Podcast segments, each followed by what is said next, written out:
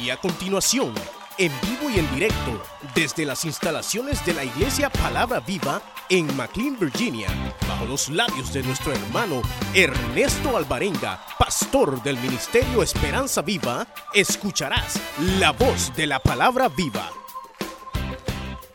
Este, este versículo de Génesis, eh, vamos a estarlo tal vez eh, siempre recordando, porque este es año de inicio, año de nuevos comienzos.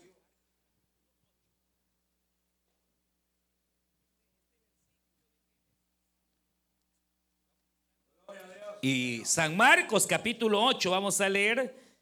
A todos los hermanos que están en el taller de liderazgo pueden pasar. Los que se están preparando para líderes, este, pueden pasar. Ya está ahí, creo, eh, nuestro hermano maestro que estará dando la clase este día. Los hermanos que están preparando para ser líderes. Eh, leer Génesis, vamos a leer primero Génesis, Génesis 1.1. Lo tenemos, ¿verdad? Ya sería el colmo, hermano.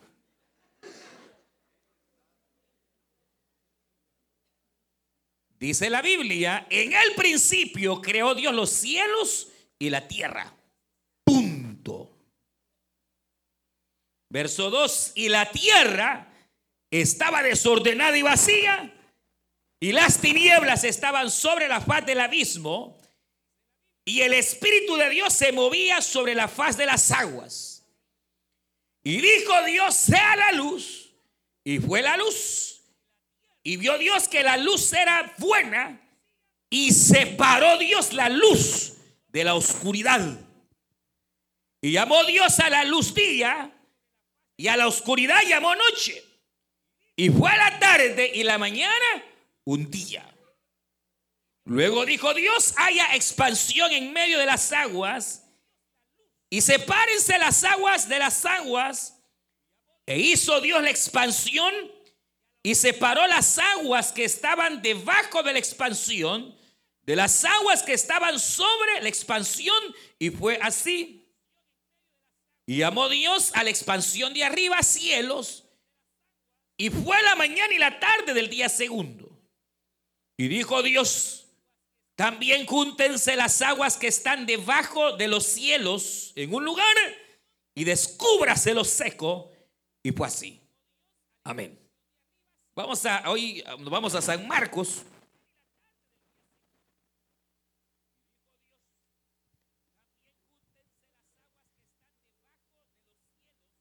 San Marcos vamos a leer eh, capítulo 8.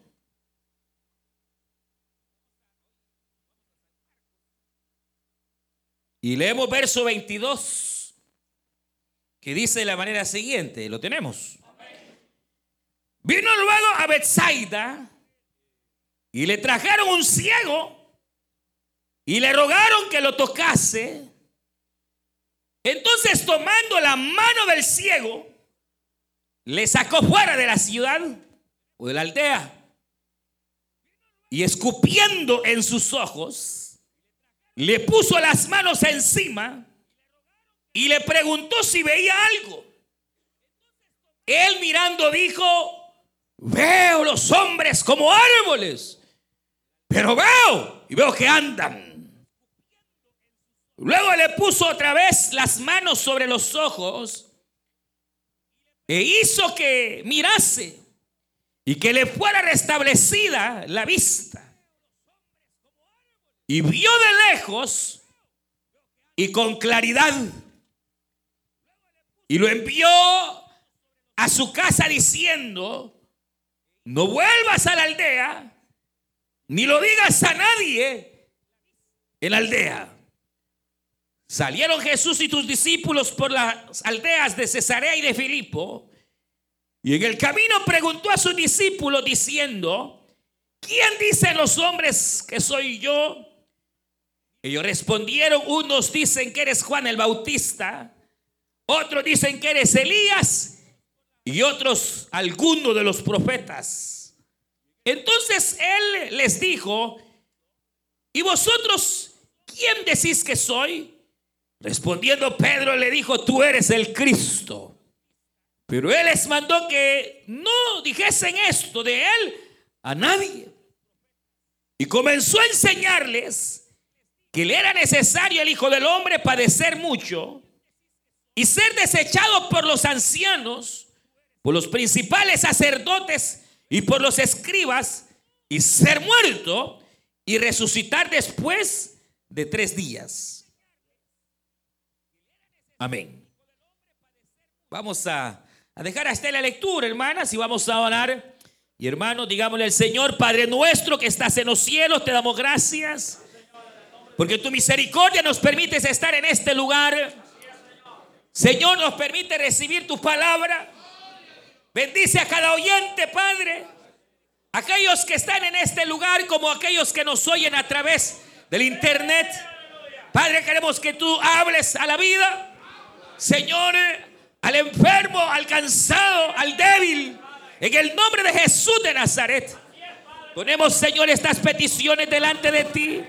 Ponemos la vida de Jonathan Mancía, Señor. Padre eterno, que tú operes el milagro en tu Hijo, Señor. En el nombre de Jesús de Nazaret. Obra de tal manera, Padre amado, que pueda, Señor, ser libre para la gloria de tu nombre. Ponemos, Señor, a nuestra hermana Ruth también, Padre eterno, para que tú seas fortaleciendo, Señor, la vida de tu sierva y de toda la familia Moreno, Padre eterno. En el nombre de Cristo Jesús de Nazaret. Señor, rogamos porque operes milagros en el enfermo.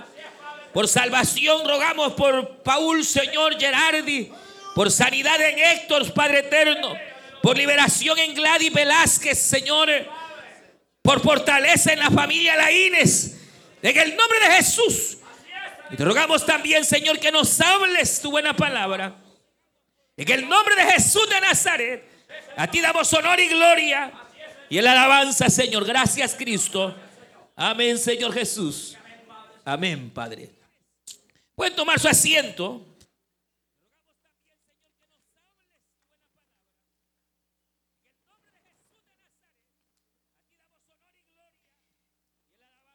Y hemos este, leído dos, dos porciones de la escritura que obviamente no, no tienen alguna relación eh, a, la vista, pero sí de hecho de manera eh, figurativa hay, hay cierta relación en los, dos, en los dos eventos, hablando figuradamente. Y quisiera precisamente hablar, no sé, dos o tres aspectos que, encuentro en estos pasajes, ya que eh, eh, por un lado, San Marcos nos habla del milagro que Jesús hizo en este instante y que eh, lo que ocurre es que el Señor eh, ha de, en este momento, ha de cerrar, oiga bien, una etapa, un ciclo, para dar inicio al último ciclo de su vida terrenal. Recuerden que estamos hablando de inicios. Estamos hablando de ciclos, estamos hablando de etapas, estamos hablando de que el 2018 es un año de nuevos comienzos, hermano. Diga gloria a Dios. Y lástima si usted no cree. Pero ya hemos empezado a ver milagros tremendos Ayer mismo estábamos inaugurando una casa que todo el año pasado los hermanos queriendo comprarla, no podían comprarla porque no tienen papeles. Y no podía. Y, todo el 2017, no, no, no. Y fue entrando enero, aleluya. Los vientos contrarios fueron quitados. Y hoy tienen casa para la gloria de Dios, donde el hombre dijo, nada se puede. El Señor les abrió puerta grande, hermano, porque nada es imposible para el Señor. Dos casos hay así. Eh, y, el Señor está comenzando porque es un año especial. Un año de que cosas que parecieron morir van a volver. Es un año donde Dios nos va a llevar a nuevas etapas. Donde parecería que quizás llegamos, hermanos, al tope. Y llegamos, hermanos, casi a perder y casi hermanos pensando que hemos llegado al fin de la vida, no será el fin, será el inicio de un nuevo comienzo, porque cada mañana son nuevas sus misericordias. Y cuando eh, lo veíamos hace unos domingos en José, que la vida de José estuvo envuelta en ciertas etapas, ciertos ciclos. Y es que, es que, es que la vida es así. Por eso Marcos aquí nos presenta eh, la vida de Cristo desde el capítulo 1 hasta el 8 en un ciclo, su ministerio. Básicamente, venme acá, el obrar de Cristo, el accionar en favor de los hombres, pero a partir del capítulo 8, que 8 es lo mismo que 18, es, es vida, es inicio. El Señor ha de comenzar una nueva etapa en su ministerio. La etapa final, eh, si usted quiere ver la vista ante los hombres, la etapa de, derrota. La etapa de, sufrimiento, la etapa, hermanos, de vergüenza pero que a la larga no sería ni derrota ni vergüenza, a la larga sería la etapa de nuestra salvación, de nuestra redención, porque en la cruz del Calvario el Señor nos compró a precio de sangre, bendito el nombre del Señor. Pero por eso es que al nomás hacer el milagro, empieza el Señor a hablar de su muerte. Empezó el Señor a hablar que vendría a morir en la cruz del Calvario. Empezó el Señor a hablar de su sufrimiento. La etapa eh, eh, de, de exaltación terrenal, la etapa estaba pasando. Era, ahora se cerraba un ciclo. Ahora, eh, eh, eh, hermano, la vida es así. Yo quiero que esto yo lo quiero que usted lo entienda y aunque lo aburra no me importa, aunque lo sienta repetitivo, a mí me da igual, porque el problema no soy yo, el problema son ustedes. Que se les dice algo hoy y ya mañana ya no. ¿Se acuerdan? El problema no soy yo. En ese sentido, claro, me pasa igual que se me olvidan las cosas, y más a mí que a usted. Pero como por misericordia de Dios tengo eh, eh, eh, el, el, el, el qué, la, la, la, no sé ni qué palabra usar, pero por misericordia tengo la bendición de ser el que predica hoy. Y cuando uno predica se le quedan más las cosas que cuando solo oye. Entonces por eso es, es, por eso es triste que alguien no quiera ser líder. Porque cuando uno es líder, uno crece. Porque eh, lo que, lo que dice se recuerda más de lo que solo oye. Pero el detalle es que, hermano, uno aquí les ha puesto que, que del, mensaje del domingo ni se acuerdan ya.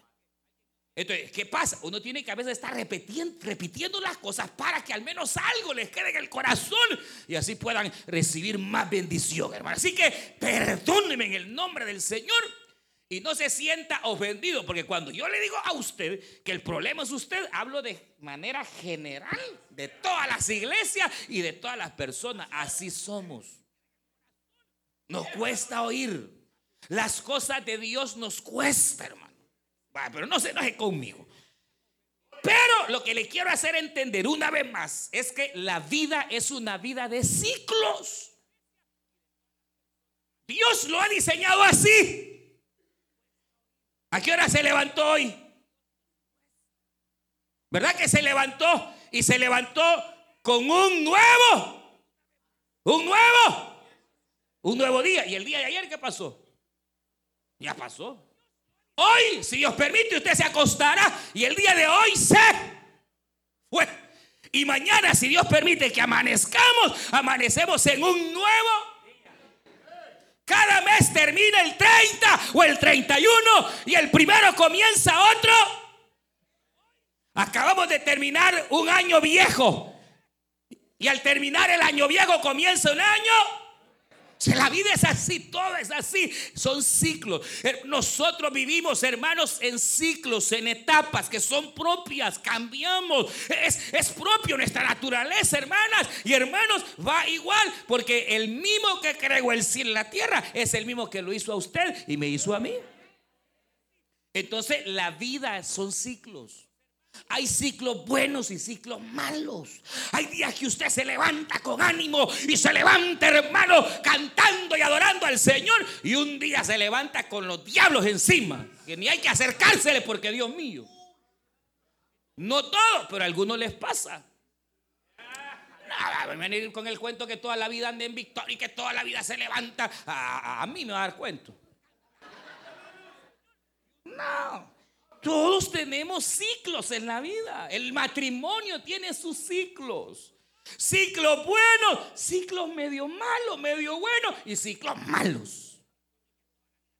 Pero la cuestión es qué hacer cuando haya un ciclo malo. La cuestión es qué hacer cuando el matrimonio esté pasando una etapa, hermano, de, de, decadencia. Porque esa es una ley, la ley de la entropía. Todo tiende a decaer.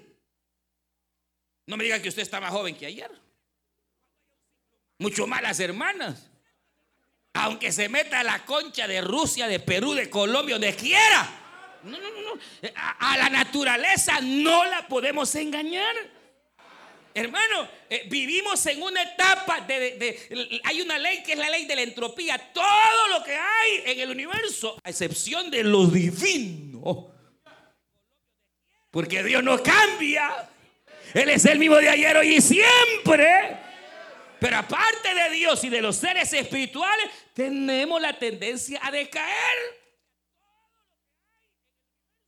Entonces, imagínense, eso quiere decir que eh, eh, la, tendencia a la decadencia. Eh, todos en la vida presentamos ciertos ciclos. Yo no sé en qué ciclo anda hoy. Tal vez anda contento, tal vez no. Pero, así es, hermano. Mire, y si no vea, vea la luna. Porque la luna, la luna no crea eso de que cuando la luna anda llena usted se pone medio bravo. Y es, que, es que es cierto. La luna, la luna afecta porque la luna trabaja bajo ciclo, el ciclo lunar. Hermano, eh, eh, eh, ah, no me va a decir usted que está bien comprobado, mire, está bien comprobado que cuando hay luna llena es cuando más paren las mujeres. Sí, los hospitales se llenan cuando hay luna llena. Porque afecta, o sea, en alguna manera afecta. Entonces, así es, cada 31, 30 o primero de mes usted va a ver la luna llena. Porque empieza llena y se va desgastando, desgastando hasta que llega un momento en que casi no hay luna una noche y luego comienza otra vez a crecer. la vida es así.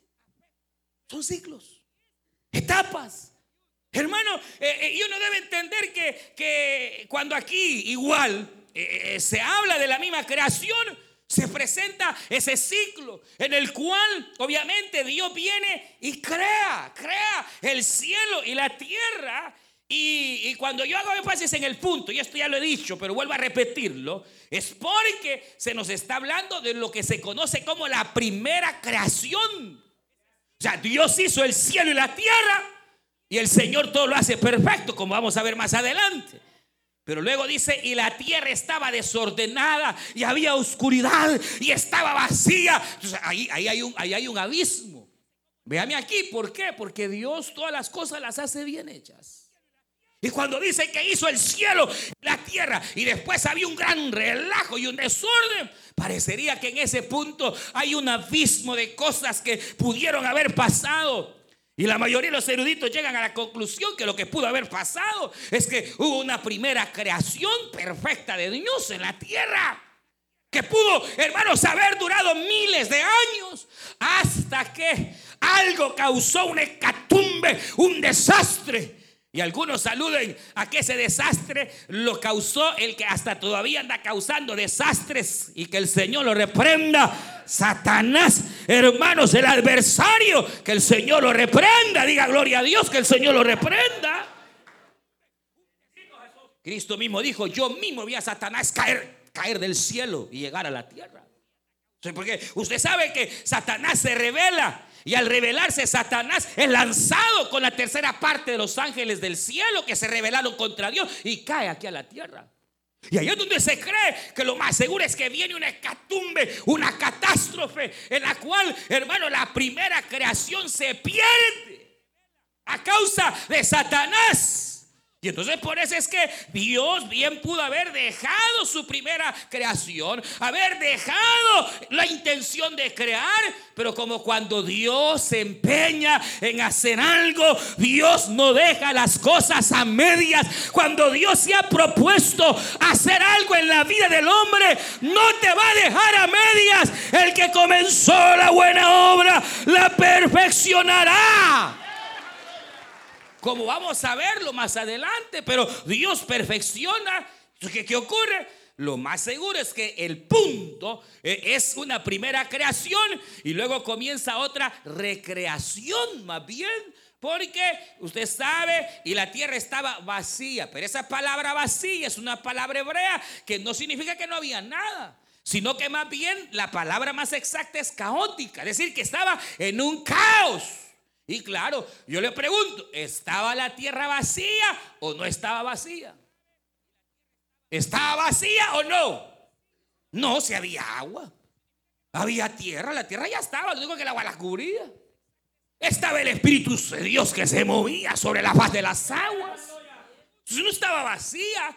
Entonces la palabra más bien es caótica, que estaba en un desorden y ese desorden era, hermano, era caracterizado por las tinieblas, por la oscuridad.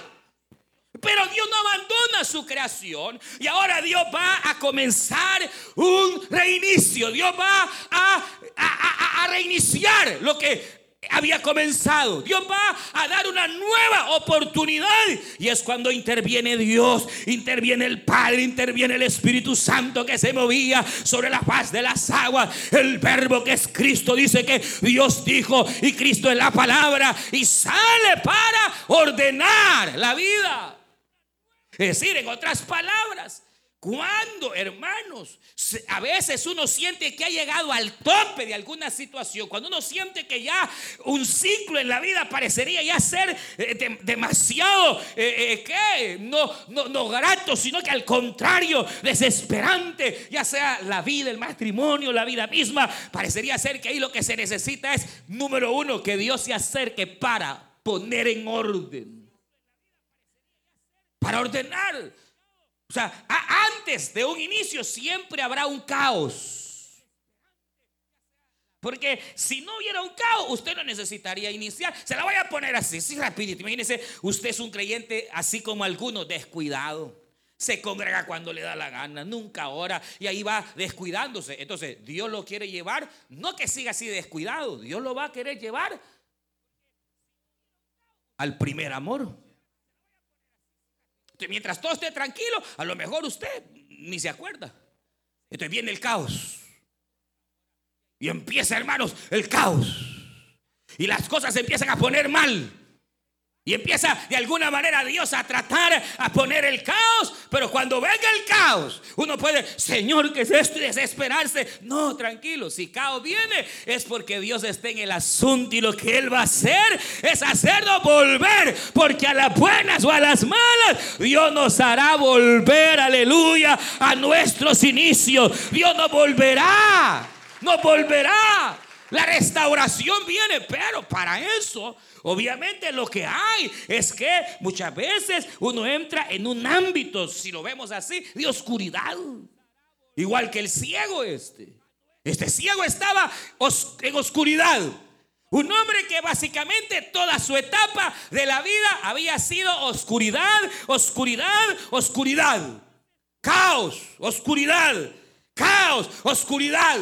Esa era su vida, ese era el ciclo de él. El pobre ciego, probablemente hasta el pobre mendigo. Pero eso, esa ceguedad, ese estado de miseria estaba comenzando a terminar y estaba comenzando una nueva etapa aleluya, estaba, hermanos, a punto de finalizar ese estado de ceguedad para dar un nuevo paso, aleluya, que aquel ciego y miserable ya no sería más ciego ni miserable, ahora podría ver, ahora podría ser alguien en la sociedad, ahora podría, hermanos, tener la bendición de que sus ojos vean. Entonces usted ve, hay una similitud. El mundo está en caos, está en tiniebla, aquel ciego está en caos, en tiniebla y muchos de nosotros estamos igual. Ciegos. No vemos, solo vemos el problema y solo vemos la situación. Hasta piensan en la muerte, piensan en situaciones depresivas. Muchas veces. La vida puede caer en ese estado, no se va a poder. ¿Para dónde vamos a ir? ¿Qué vamos a hacer? Y uno pudiera ser Pudiera ser que algunos pudiéramos estar en un estado así, igual ciego, que uno no, no ve. Le están diciendo las cosas y no ve. Le están diciendo, mira, no te metas con eso y no ve. Le está, y no ve, no ve, no ve. Y a veces Dios tiene la respuesta ahí y no la vemos. Como Agar, hermano, que allá va en el desierto frustrada con su niñito. Hermanos, a, morir ella al desierto. Es tan grande el problema, la han despreciado que ella va batida porque va a morir de sed en el desierto. Va ciega. No sabe a dónde ir. Ella está desesperada. La cegadez es fuerte. Hermano, y a la par tenía la fuente de las aguas. Pero ella no la ve, ella no ve. Oiga, ella no ve porque el problema la había cegado. Eso es peligroso porque una vez se encierra tanto en un problema que no ve y la respuesta ya está. Y se sienta Gary y dice, voy a morir, mi hijito, nos moriremos. Cuando apareció el ángel de Jehová, aleluya. Y usted sabe, no morirás. Y dice que le abrió los ojos. Ojalá el Señor nos abre los ojos esta noche, hermano, esta tarde. Ojalá el Señor abra tus ojos. Pero así estamos muchas veces ciegos. Pero aquí viene la cuestión. E, e, él estaba en ese caos, en esa ceguedad, pero viene una nueva etapa, un nuevo comienzo para aquel ciego. Y entonces, hermanos, ocurre que, mire qué tremendo, el Señor ve en aquellas regiones y aquel ciego lo llevan donde está Cristo. Lo llevan donde está el Señor. Y al llevarlo donde está Cristo, eh, ahí hay un detalle interesante, hermano, porque no fue Él el que pidió. No fue Él el que dijo, yo voy a Cristo para que me sane, como en otros casos. No fue él que oyendo de Jesús gritó, Jesús, hijo de David. No, no, no, lo llevaron. Quizás a la fuerza o a saber y para dónde me llevan vos venís que vamos y, dice que, que, lo llevan le llevan a aquel aquel ciego lo, lo, arrastran donde está el Señor inmediatamente fíjese fíjese este detalle el Señor va a hacer algo en él va a darle una nueva etapa y entonces le dice al Señor, Señor, aquí lo traemos para que lo toques y lo sanes. Ah, vaya, dijo Cristo. Con que así es el asunto hoy, vos me vas a mandar a mí. Este vino Cristo e hizo todo lo contrario de lo que le dijeron. Porque Dios no es nuestro sirviente, hermano. Y Dios opera como Él quiere no conforme nuestros deseos, ni conforme nuestros pensamientos. Perdóneme, pero Dios no es nuestro sirviente. Ajá, Jesús, aquí lo traemos y por favor me lo das así. Hay gente así abusiva. No saben que Dios los puede matar por abusivos.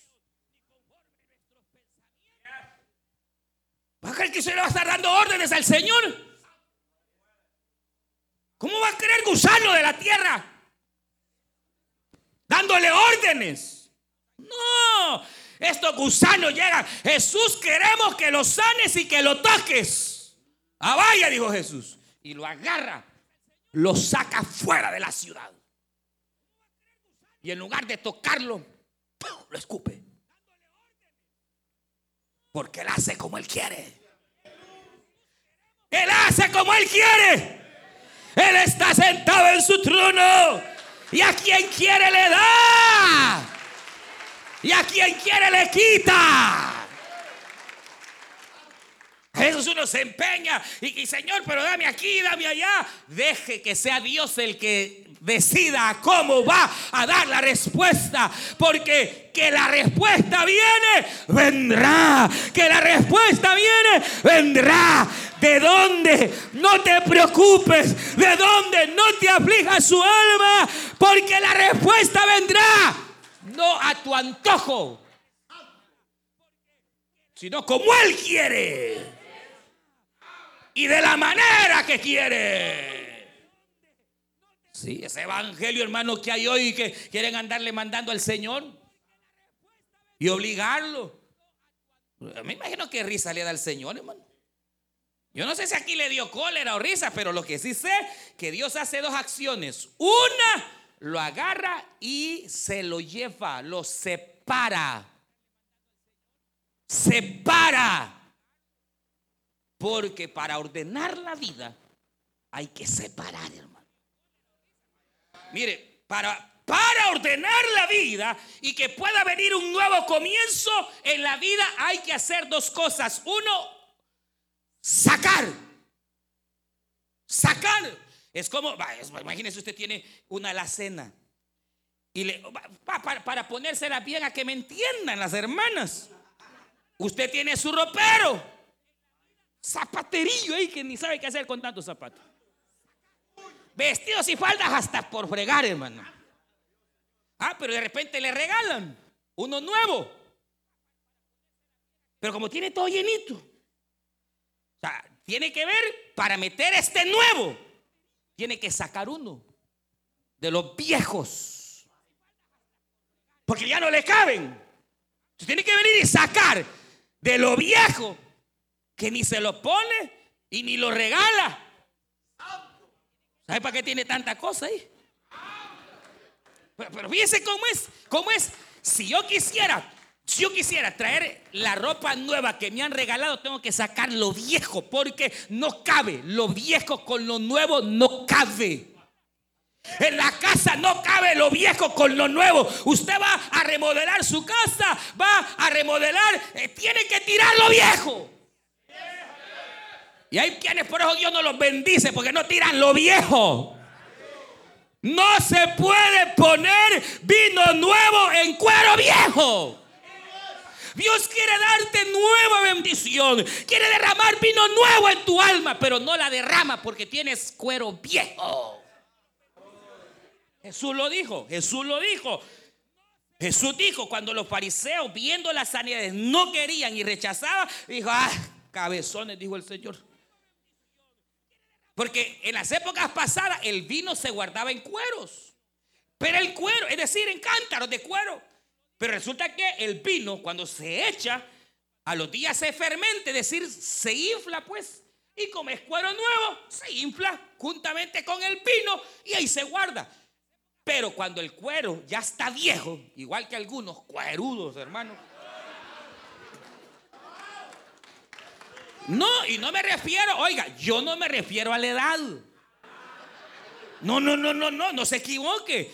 Cuando hablo de, de, gente cueruda, hablo de gente cerrada, igual que los fariseos. No, es que así me enseñó mi tata, dice, pero te enseñaron mal, hombre. Fue una manera de ser incorrecta, así no se trata a la mujer. Y Dios quiere hacer algo bueno en tu hogar, quiere dar un nuevo inicio, pero no lo va a hacer, no podrá derramar.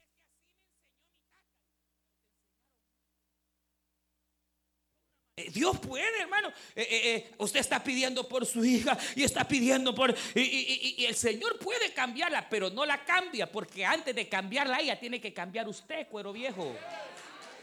Si uno, uno, mire, si uno, si uno no cambia, si uno, si uno no no se reajusta a lo nuevo. Es lo que Jesús dijo. ¿Cómo voy a poner la bendición en estos cueros viejos? Hay gente del Señor. hay hermanos que dicen, hermano, yo la verdad es que estoy cansado de trabajar tanto. Yo quisiera tener mi negocio propio. Aviéntese. Pruebe. Pero, pero para eso, perdóneme, pero con la actitud que usted ha tenido, algunos de ustedes como trabajadores, le dan el mejor negocio y eh, lo, lo, ponen en quiebra en una semana.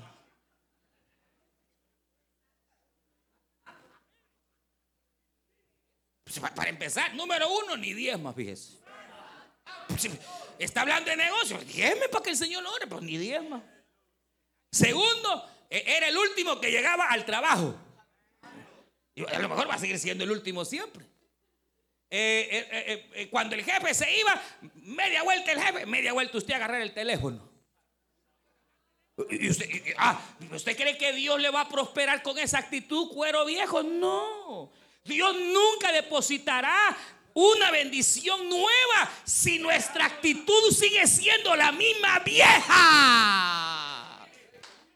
Para, para que ocurra, mire, para que ocurra que el Señor dé una nueva etapa en la vida, tiene que haber un cambio genuino en nuestra vida, en nuestro carácter, en la manera de ser, en las cosas que usted sabe que a veces nos traban.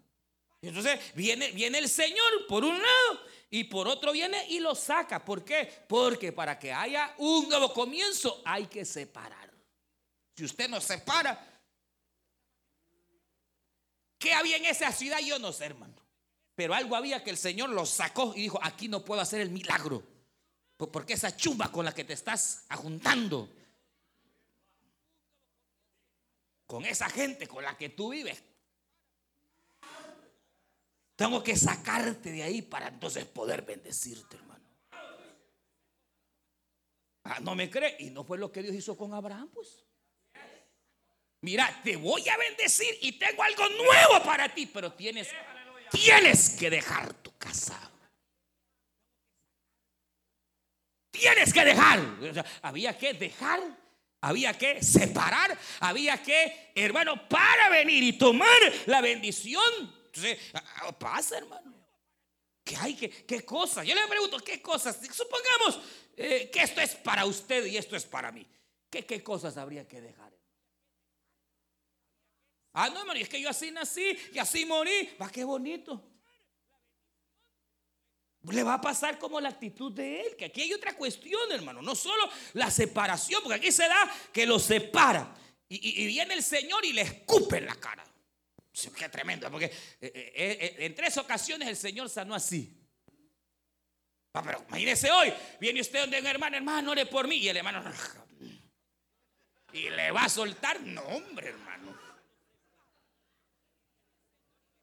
Ah, quiere oración. En lugar de agarrar aceite, va, voy a orar por usted, pero agáchese, crea. Ahí le va, hermana. En el nombre, ah, le quita la mano, pues.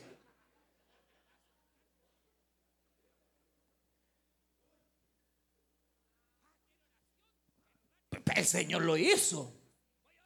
Y le funcionó. Claro, a él le funcionan todas las cosas. Diga gloria a Dios. Nada hay imposible para el Señor. Pero, pero, hermano, yo no le puedo explicar por qué el Señor hizo eso. No sé. Sería mentiroso si me pongo a, no sé, no le hallo respuesta alguna de ninguna manera. Pero así lo hizo. Tal vez lo único sería que como le quisieron dar una orden, entonces él hizo todo lo contrario. Porque le dio, pues. ¿Verdad? Pero mire, mire que es tremendo. Aquí viene, aquí viene otro detalle. Que, que, Dios quiere hacer algo nuevo. Entonces hay que ordenar. ¿Y qué implica ordenar? Sacar, sacar algunas cosas, hermanos, que ya no son útiles en nuestra vida. ¿O no le pasa a usted que de repente uno va guardando cosas que ya ni ocupa, hermano? Ya no la ocupa, papelito y cosas. Y de repente se va. Si cuando uno se muda, hermano, Dios mío, uno cree que no tiene nada. Y Padre eterno. Y la mayoría de cosas son inutilidades. Que uno va guardando. Y, hermano, ese es y, y, ahora imagínense en la vida lo que uno va guardando, resentimientos, y va guardando, hermano, dolores, y va guardando pasado, y va guardando amarguras, y va guardando, Dios mío. Y el Señor quiere traer algo nuevo, una sanidad, paz. Pero ¿y cómo lo va a lograr si está llena de, de cosas allá adentro, hermano? Que para, por eso es la administración, fíjense que la administración para que Dios opere a veces, muchas veces, la sanidad, el perdón, hay que sacarlo de adentro. Y si usted no lo confiesa y no confiesa el pecado o no confiesa aquella situación, Dios no la va a poder sanar. No va a poder aliviar tu corazón hasta que saques lo que hay, lo viejo, hasta que apartes la luz de las tinieblas, hasta que separes la luz de las tinieblas. Entonces, sacando las tinieblas, va a quedar la luz. Sacando lo que nos sirve, va a quedar lo que sirve. Pero a veces, hermanos, uno está tan lleno de, de cosas, hermano, que hace años le hicieron y todavía las está guardando. Y nunca las ha confesado. Jamás eh, eh, eh, ¿Sabe dónde comienza? Así un paréntesis. ¿Sabe dónde comienza el verdadero perdón? No suelen decirle Dios lo perdona, porque ese puro diente al labio, hermano. Hace unos días estuve en una consejería con una pareja. Y entonces, al oír a la hermana, a la persona que estaba hablando, yo, yo le digo, hermana, ¿hace cuánto fue lo que le pasó? Hace como cinco años, me dijo. Lo tiene fresco, hermano. No, amigo, ya lo perdoné. Me dijo, no lo ha perdonado. Y se pone a llorar. Yo lo perdoné. ¿Cómo? Si todavía siente y le da dolor, le dije yo.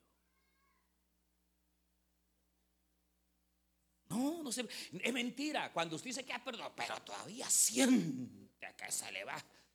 No ha perdonado, aunque sea 10 años, 15 años, no ha perdonado. Todavía no. Porque cuando hay un perdón, cuando me recuerdo, sí, pero ya no me afecta. Sí me da un poquito, pero ya no me afecta. Ya no me duele. Ya no me duele. Ya no me duele, ya no me causa dolor. Cuando ya no me duele es porque en verdad he sanado el corazón y el médico de médicos pero eso de, diente a la... No, si ya lo perdoné, no te perdono. Ah.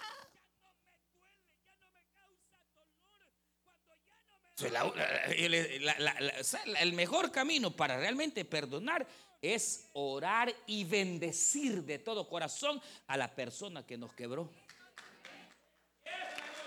Ese, pero, pero, pero de verdad, cuando usted de verdad ora y empieza a orar y, mire, y ora por, así fue un fulano, Señor, lo pongo en tus manos y te ruego que sea feliz con la nueva que tiene. Ah. Y bendícela también a ella, Señor. Que si tal vez yo fallé y no hice lo que tenía, que por lo menos ella lo haga. Habrá que no puede. ¿No ha perdonado? No sé si no lo ha perdonado. Si no es capaz de bendecir a la persona que él hizo. Señor, dale salud, Señor, y bendícelo más que a mí, Señor. Prospéralo más aquel que a mí, porque me dejó, no me pagó, y tú sabes lo que me hizo, pero Señor, prospera su negocio. Ahí está sanando su corazón. Pero el tema no es ese, el tema es que hay que sacar para que venga, hay que sacar para que venga. Y al ciego viene y lo sacan. Aleluya, lo sacan, lo separan. Y si no hay separación, probablemente no haya un nuevo comienzo. Si usted está dispuesto a poner en orden, a sacar algunas cosas que ya no están ya no deberían de estar. Y usted no está dispuesto a hacer ese cambio, que los, lo viejo se vaya, no entra lo nuevo. ¿Usted quiere que lo nuevo venga? Que el vino nuevo venga. Que Dios traiga algo nuevo especial para usted, para mí. Entonces hay que dejar ir. Y a veces hasta confesar aquello. Para que entonces al confesar venga la misericordia del Señor. Y viene el Señor. Y viene y ¡pau! Lo escupe al hombre. Y entonces aquí viene el otro detalle que me llama la atención. Mire, le dice el Señor, ¿qué ves? Y la expresión, mire, la expresión que está aquí, si usted ve, es una expresión de alguien que, le dice, Señor, veo, veo, veo hombres como árboles, pero veo. Fíjese, estoy viendo. Así, medio chueco, pero, pero veo. Y entonces el Señor, como dije al principio, como no deja nada a medias, vuelve y pone su mano. Y hermano, al poner su mano, los ojos le son sueltos totalmente. Y entonces cuando le son sueltos los ojos, ahora aquel hombre ve con claridad. Y dice aquel hombre, ahora sí veo, ahora veo plenamente, ahora veo completamente, ahora veo con toda claridad. A esto se le llama el segundo toque. Porque es algo extraño en el cual el Señor viene, le da saliva, lo toca y, medio ve, medio ve, medio ve. Y con ese medio ver ahora está contento. Entonces eh, eh, a eso se le llama eh, el segundo toque. Pero antes del segundo toque se llama... Se llama mediocridad, hermano.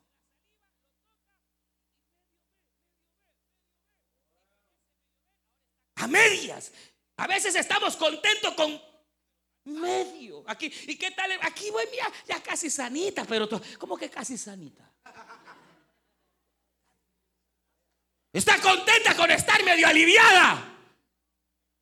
¿Y qué tal? Aquí medio bendecido y el quebrado, el comido. Ay, así está contento. A veces, hermanos, nos conformamos con un toque. Nos conformamos con que así, medio, medio. Y el Señor no hace las cosas a medias, hermano. Cuando Él te va a bendecir, te va a bendecir. Cuando te va a sanar, te va a sanar. Cuando va a restaurar tu casa, la va a restaurar. Pero a veces uno es así. Uno se conforma. Se conforma con parte de la bendición. Se conforma con parte del toque de Dios. Se conforma con algo que ya Dios hizo. Cuando Dios quiere todavía hacer más y dar más para nuestra vida. Y uno viene igual, no, Señor, veo, veo hombres, los veo así medio andan, estoy medio chueco, pero eh, por lo menos veo. No, no, aquí no se trata de que medio, medio, medio. Aquí vas a ser libre en el nombre de Jesús.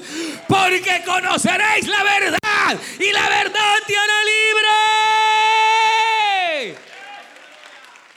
A veces, hermanos, necesitamos ese segundo toque de Dios. Porque ya el Señor ya empezó a obrar, sí, pero ya, ya, uno se conforma con ese medio obrar. ¿Se acuerdan? Hubo un caso tremendo, hermano ¿Se acuerdan de aquel Elías? Que, al igual que el más de algunos por ahí, ya no quiero la reunión, a tirar el sector voy. Elías dijo, ya no quiero más. Y, se fue yendo al desierto. Y se sentó debajo de la negra del enebro y dijo, aquí me quiero morir, dijo Elías. Llegó a su fin. Sí, porque se imagina, ¿cómo es esto? Viene y, y Elías ha triunfado sobre 400 profetas. Y viene una mujer, hermano. Y le dice, así me hagan los dioses y aún me añadan si mañana no estás muerto. Y salió yendo porque a la mujer hay que tenerle miedo. No le tuvo miedo un ejército, pero a la Jezabel salió yendo. Y él dijo, no, aquí llegué a mi fin. Aquí se me acabó todo. ¿Para qué? Yo no soy mejor que mis padres. Yo no sé hasta aquí he llegado y, ya. Y se sentó en el enebro esperando la muerte. Pero mire cómo es Dios de bueno. Que a veces uno siente que ya llegó a la desesperación, al sismo y que ya solo tirarse el puente le falta. No se tire el puente, hermano. El Señor es fiel y verdadero. Allá estaba Elías quebrado. Y llega el ángel del Señor y se le aparece. Hermano, le, lo golpea y se despierte. ¿Qué es esto? Me agarró Jezabel. Uy, me agarró. No, no es Jezabel, le dijo el ángel. Soy el ángel de Jehová que te guardo y te cuido. Y he venido para darte de comer, Elías. Pau le dio el toque. Y Elías comió y bebió. Y se vuelve a dormir. Así parecerían algunos. Que para tener eh, eh, un inicio verdadero hay que recibir todos los toques que de Dios vengan, hermano.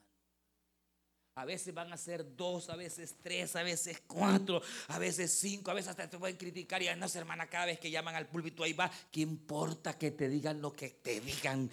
Uno sabe qué necesidad tiene y uno sabe que lo que uno quiere es que Dios lo toque. Y si me tocó hoy, me va a tocar mañana. Y si la situación todavía está, yo quiero que me vuelva a tocar, que me toque, que me toque, hasta que sea sana, que me toque, que me toque, hasta que mi hogar sea restaurado. No importa cuántas veces. Elías lo vuelven a tocar y se vuelve. Y hoy mejor porque hasta cocidita y calientita estaba la torta. Le dieron dos toques, hermano, y Elías ahí reaccionó. Y le dijeron, no es tu final. Hoy estás comenzando una nueva etapa en tu vida, Levántate, toma fuerza, Elías, porque el largo camino te espera. No, hombre, aquel se levantó, hizo caso y siguió profetizando y siguió haciendo la obra, hermano, en su última etapa. Pero el ciego. Veo, qué bonito está aquí. Qué eh, no, falta. Perdóneme, pero a usted le falta. Le falta que no, acá cara tiene, le falta. A usted también le falta. A mí me falta. Yo necesito que Él me siga tocando. ¿Qué está diciendo? Que, mire, óigame aquí, por favor. ¿Qué está diciendo la palabra? Que hay cosas en donde el Señor una sola vez un toque dará y vendrá la liberación. Pero hay cosas en tu vida y en mi vida que necesitan dos toques, tres toques, cuatro toques, cinco toques. Bueno, a qué le dieron siete, vea. Y la primera los zambulle. Y él dijo a la primera, ya estoy nada, hermanos. Aquel lo mete hermano y sale. Y, nada, no, no, no. Lo, que se te acaba de ir es toda rencilla guardada. Vuelve a meterte. Lo Segunda, hoy sí, no, no, no. Se te acaba de ir todo lo lépero que hablabas. Te falta otro. A la tercera. Hoy sí, sí, no, no, no, te falta todavía eh, todo lo egoísta que has sido y lo, eh, otra más. Y hoy sí, cuarta, no, todo lo pleitisto se te acaba de ir, pero todavía te. Hasta que en la séptima, hermano, salió. Ya casi estaba a volver a meterse. Cuando se vio. Y su piel era como la de un niño.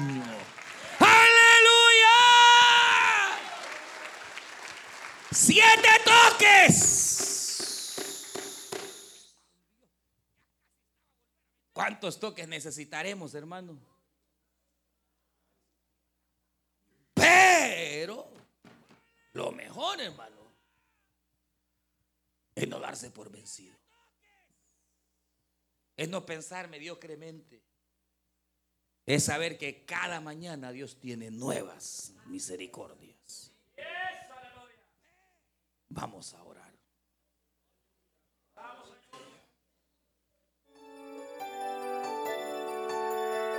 Usted escuchó el mensaje restaurador de Jesucristo desde las instalaciones de la iglesia Palabra Viva en McLean, Virginia. Si este mensaje ha sido de bendición para su vida y necesita oración, contáctenos al teléfono 571-633-0469 571-633-0469. Que Dios le bendiga.